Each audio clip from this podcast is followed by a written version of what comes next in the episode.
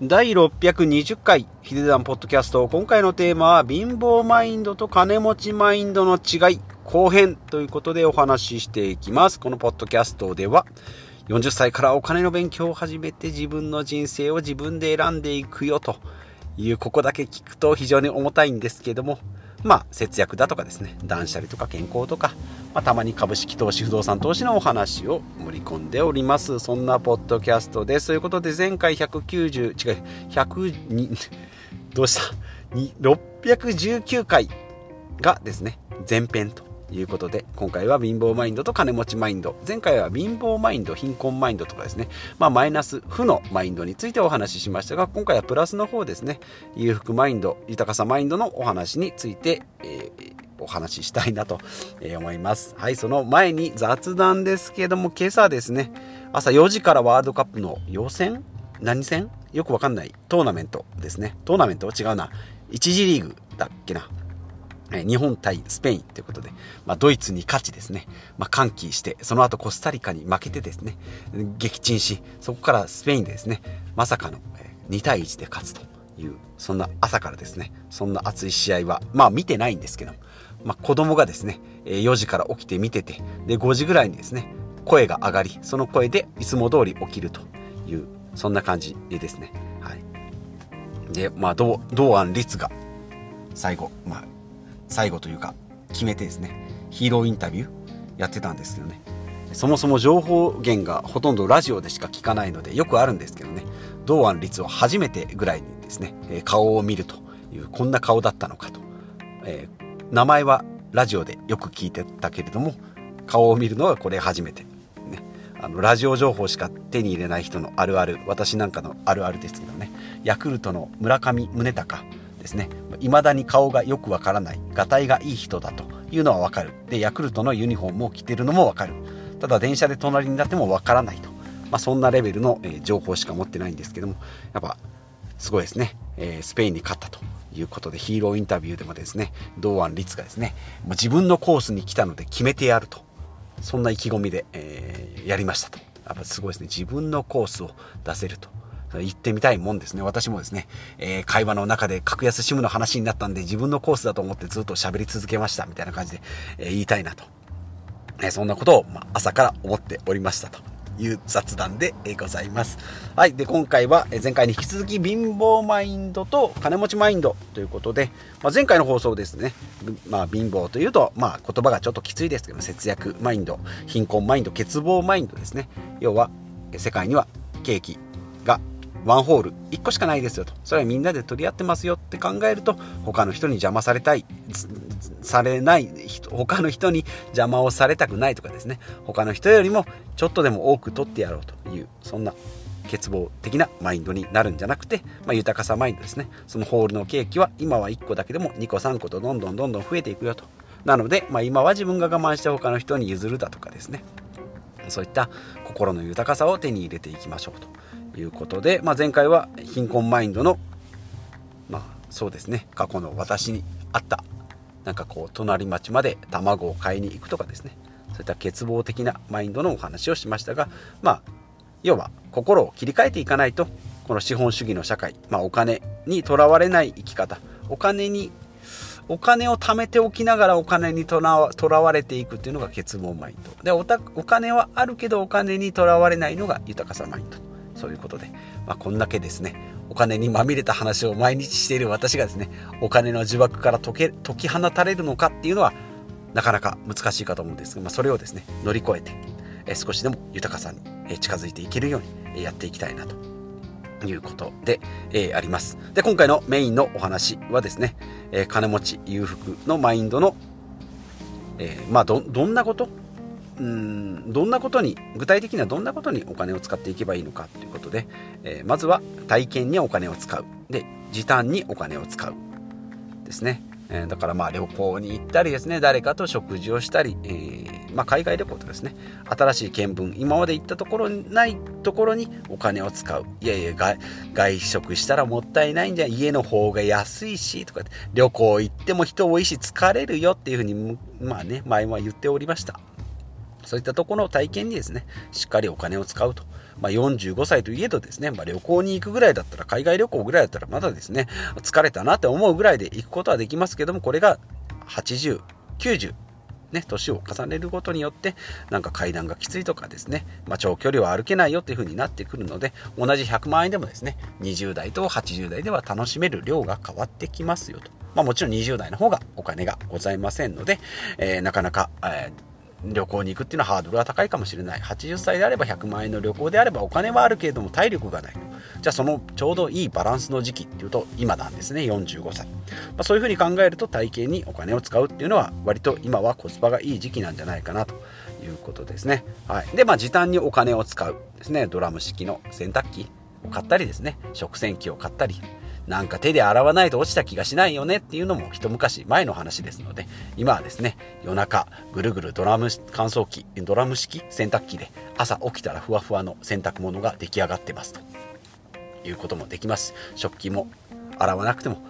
乾燥までやってくれますし、その方がコスパもいいですし、ね。で、うちにはないですけども、ルンバみたいなですね、ロボット掃除機みたいなのもありますと。まあ、平屋であればなと思うんですけどね、1階、2階と、えー、ありますし、なんか絨毯があって、物があってってルンバが通る道すらないじゃんって思うかもしれないんですけども、まあ、そういったものを取り入れることによって少しずつ、まあ、ルンバを買ったから床が綺麗になるっていうのも結構あるあるなんで、今まで床に物が多かったけどルンバが、まあ、ルンバじゃなくてもいいです。ロボット掃除機が来たから床に物を置かなくなったよっていうのも結構聞く話なので、まあ、まず買ってみる。まあ、ダメならメルカリで売ればいいじゃんと。いうぐらいの感じで、え、ございます。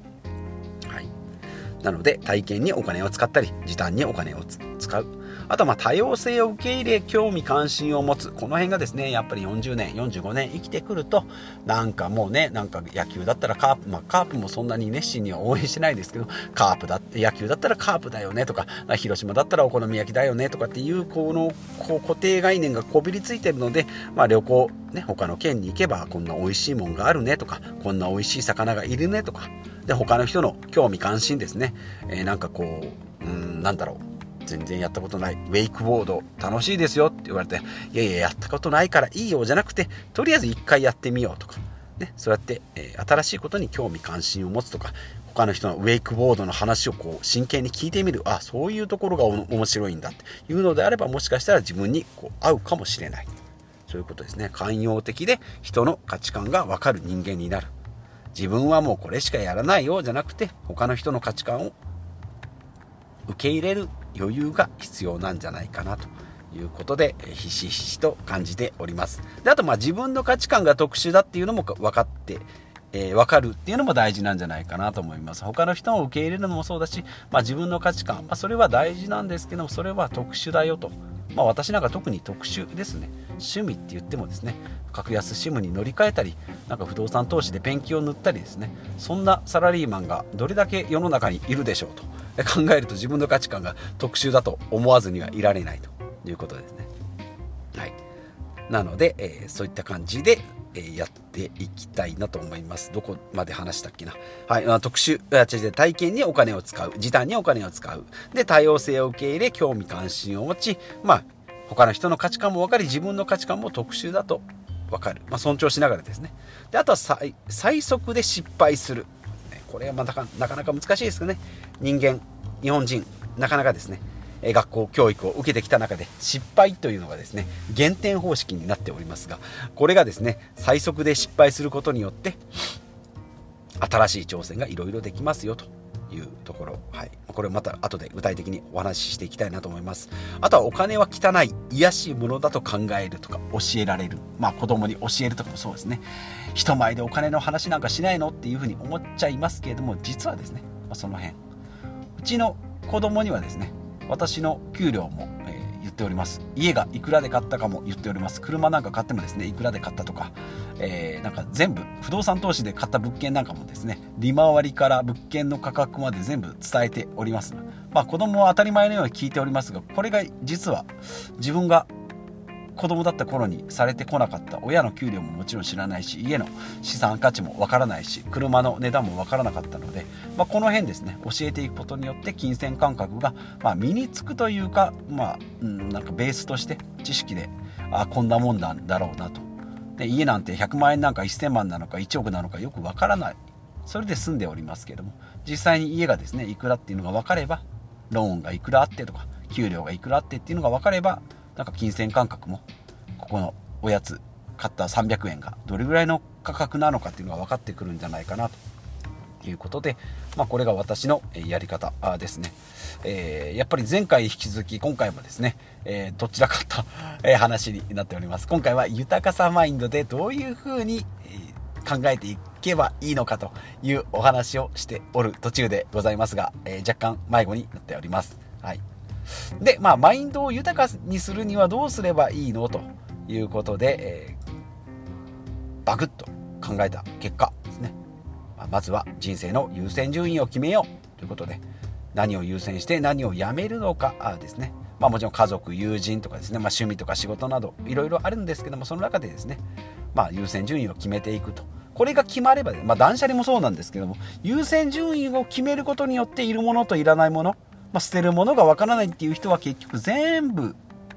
残しとこう。まあ、それが物が減らない、まあ、人生の優先順位もそうですね、ま、全部がなんかあなんかこれいつもやってるから取ってこうとかややっておこうとか。うーんなんかうんなんかこれもいるなあれもいるなああれもしなきゃこれもしなきゃ。っていうと24時間365日があっという間に過ぎていきますので。もう優先順位はこれとこれって決めたらですね、まあ、それ以外はいらないと。いうこと、まあ、断捨離で言うとまあ物に溢れてる状態にならないように優先順位を決めていこうということですね。はい、でそこからは優先することにはお金にお金を使ってでも成果を出すっていうことでさっきも言いましたロボット掃除機とかまあねルンバとか食洗機ぐらいだったらいいんですけど例えばこれが家事の代行とかですね。で子供のベビーシッターとかですね。え家事って自分でやらないの？せこくない？みたいな感じに思うんですけど自分の時間を捻出する。自分のやりたいことを捻出するにあたって出すお金っていうのは自分の時間を生み出すのでそれはまあ豊か豊かになる。お金の使い方なんじゃないかなと思います。え子供って自分で見るんじゃないの？と思うかもしれないんですけどその時間を使って自分がやりたいことを見つける。もちろんそれだからといって誰かに預けるからといって子供に愛情がないよとかっていうことではないんですけども日本で生きていく。まあ過去の私もそうですけどね。それってなんかずるくないみたいな。なんかせこくないとか。なんか子供ちゃんと見てます。保育所入れるのなんかずるくないみたいな。どういうそういう風潮もあったりしますけども。そういうのはもう度外視してですね。自分の先ほども言いました優先順位を決めていくっていうのが大事なんじゃないかなと。思います、まあ、お金を使ってでも成果を出せればですね、まあ、それが例えばダメでもダメならダメでやめて次に行けばいいですし明らかに失敗であればですね次に挑戦することもしやすいんじゃないかなと思います。どうしてもこうぬるーっと生活していくとどれが成功どれが失敗っていうのが分からなくなってきますので、まあ、その辺をですね、まあ、パリッとパリッと失敗してパリッと新しいことにやっていく、まあ、これがですねなかなか私も難しい。不動産投資もそうブログもそうですしね、まあ、ポッドキャストはこうぬるってやっておりますけれどもこれが大失敗。不動産投資も、まあ、不動産投資なんかパリッと失敗すると人生積んじゃいますのではい2億借金です。マンション投資失敗しましたっていうのが難しい、えー、厳しいから戸建ての不動産100万200万円の物件でやってるっていう。まあそれは戦い方の違いなんで。まあただこれが100万200万の投資でも失敗であればですね。まあやめればいい次は気をつければいいというふうになってくるんじゃないかなと思います。あとはまあどういう状況でもですね自分を認める、まあ、自己肯定感、まあ、毎回言っております。自己肯定感高めどうせ自分なんて貧乏だしとか安月給だしとかですねなんかいいことないし誰みんなからも嫌われてるしっていうと自分自身が聞いておりますので、まあ、それはですねまずは自分は自分だから大丈夫とか他の人でもあの人だから大丈夫って、まあ、肯定感高めてですね、まあ、自分もそうだし他の人周りの人もそうだし環境とか状況も受け入れてあげると。ね、日本で住んでるんだから幸せだとか、まあ、そういった感じですね。また、先週に引き続き今回もですね、えー、安っぽい宗教家みたいな、えー、ありがたい、ありがたい的なお話になっております。まあ、悪魔は結局悪夢？あ自分の悪い夢ですねイメージは自分で結局作り出した妄想になってしまいます誰々よりもマシとかですね、えー、なんかそういう風になってしまわないように、えーね、自分の環境は自分で整えて自分の環境自分の機嫌は自分で取りこう取って自分の機嫌は自分で取っていきましょうということになっておりますはいそろそろ15分になってきましたのでまとめの時間に行きたいなと思います前回に引き続きですね、えー、迷子になってしまった、えー、貧乏マインドと節約う、ん？貧乏マインドと金持ち豊かさマインドですね。はい。に続き、えー、今回のまとめですね。はい。2回にわたり、大丈夫か ?2 回にわたり、貧乏マインドと金持ちマインドをお話ししてきましたが、まあ、やはり40年以上ですね、45年ですね、もうこういった日本で生活して、で、なんかこう世間とか家族とか集団とか組織の中ですね、まあ、会社員とか、そういったもので、まあ、当たり前とか常識とか普通に考えてきたこと、まあ、一気にひっくり返すっていうのはやっぱり難しいですので、まあ、徐々にですね、あ、人間ってこうなんだなと、日本人ってこうなんだな、会社員ってこうなんだな、過去の自分ってこうだなっていうふうに俯瞰でこう捉えることによって、まあ、無知の知ですね。それを知ることによって意識することでま大きく変化でき、まあ、少しずつの変化でもね、できます。で、このポッドキャストも2年半続いております。最初はグダグダでした。今もたまにグダグダになりますけれども、それなりには成長したんじゃないかなと。まあ、少しずつの変化ですね。まあ、歴史が変えられたらいいな、歴史じゃないな、えー、成長ができたらいいなというふうに思います。はい。まあ、ポッドキャスト今回300回超えですね。あ、違う違う違う違う。えっ、ー、と、今620回なんですけどね。急にポッドキャストの話しますけど。今回612回なんですけど、ここ最近ですね、毎日の視聴回数っていうのは大体こう見るようにしてる。大体、えっ、ー、と、1日視聴回数が5、60回ぐらいかな。なんですけど、こ最近ですね、今週は300回を超える日があったり、昨日なんか600回になっておりますね。すごいことですね。いつもの 10, 10倍ぐらい聞かれるんで。なんかいろんな方に聞いていただいてるなと日本のみならずアメリカだったりですね、まあ、年齢もですね40代50代がメインになっておりますが、え、20代とかですね、え、60代とか70代の方もポラポラポラポラ、え、ちょろちょろ聞いていただいておりますので、え、引き続きですね、え、もう皆さんに届けるつもりでお話ししておりますが常に 過去の自分に話しかけているようなそんな、え放送になっております。ということで、えー、まとまとめの途中で脱線してしまいましたが、はい、いつも、えー、恒例のですねマザー・テレサの思考は運命を変えるというお話お話でお言葉をですね、えー、最後にお話ししていきたいなと思いますはいマザー・テレサ運命思考は運命を変えるですね思考に気をつけなさいそれはいつか言葉になるから言葉に気をつけなさい。それはいつか行動になるから。行動に気をつけなさい。それはいつか習慣になるから。習慣に気をつけなさい。それはいつか性格になるから。性格に気をつけなさい。それはいつか運命になるからということですね。自分の考えがですね、運命を変えてしまうよということで、自分の機嫌は自分で取ろうということで、今回も精神的なお話になりましたが、以上と、えなります。はい、今日も最後までお聴きいただきましてありがとうございます。40代のサラリーマンでもですね、なんか貧乏だ、金持ちだ、どっちだ、どっちが正解だとか、もう模索しながらですね、え日々生き続けている、えそんなお話、えそんな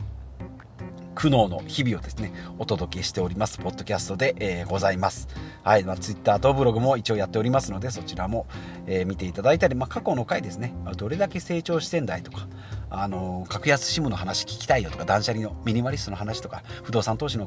話聞きたいよと言われる方はですね、過去遡っていただければ、えー、一時情報ですね、私の体験談がぎっしり詰まっておりますので、えー、よろしくお願いします。ということで、また次回お会いしましょう。